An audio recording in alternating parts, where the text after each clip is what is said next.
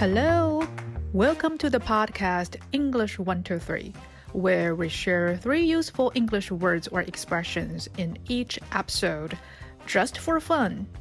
I am Jill, an English learner who likes to explore interesting features of different languages.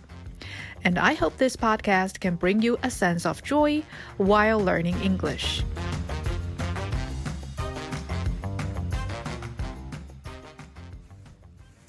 Hello, welcome back. Today we will have three plus two bonus expressions, all related to the ongoing World Cup. Are you ready?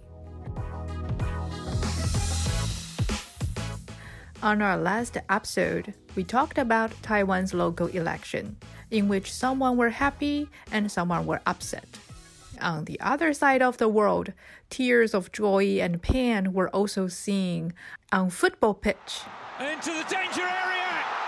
Oh! Yes, the FIFA World Cup is going on. And there seems to be a lot of surprises to the fans across the globe. But do you know some of the English expressions for football games?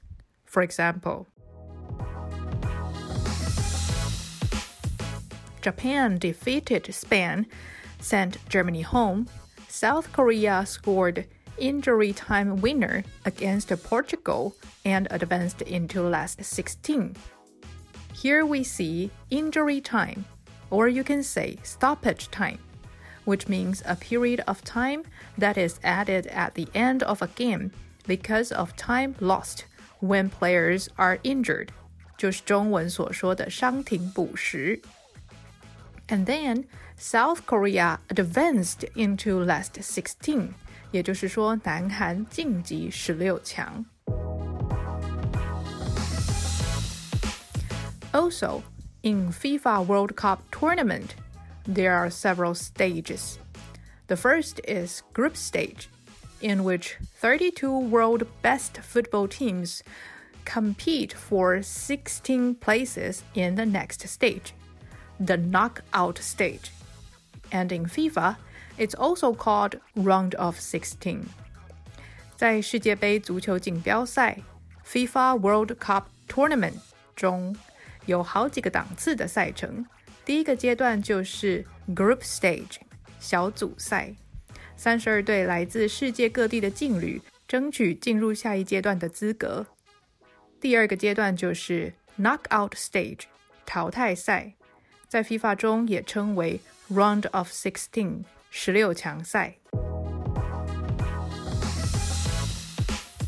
Let's see a headline from DW News. Germany out of World Cup at group stage. 德国世界杯足球赛于小组赛止步。Another from CNN News. South Korea makes it to World Cup knockout stage as players watched their fate being decided on phones on pitch.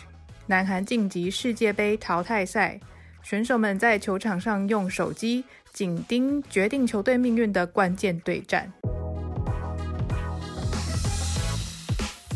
Now let's recap.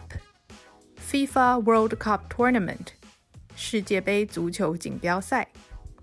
injury time or stoppage time, 伤停补时. Advanced into last 16, 晋级十六强. Group stage, 小组赛. Knockout stage, 淘汰赛. Alright, have you also learned something today? You can find a transcript of this episode on our blog. The link is in the show note and please leave us a comment. We'd be glad to hear your voice or suggestions for future episodes.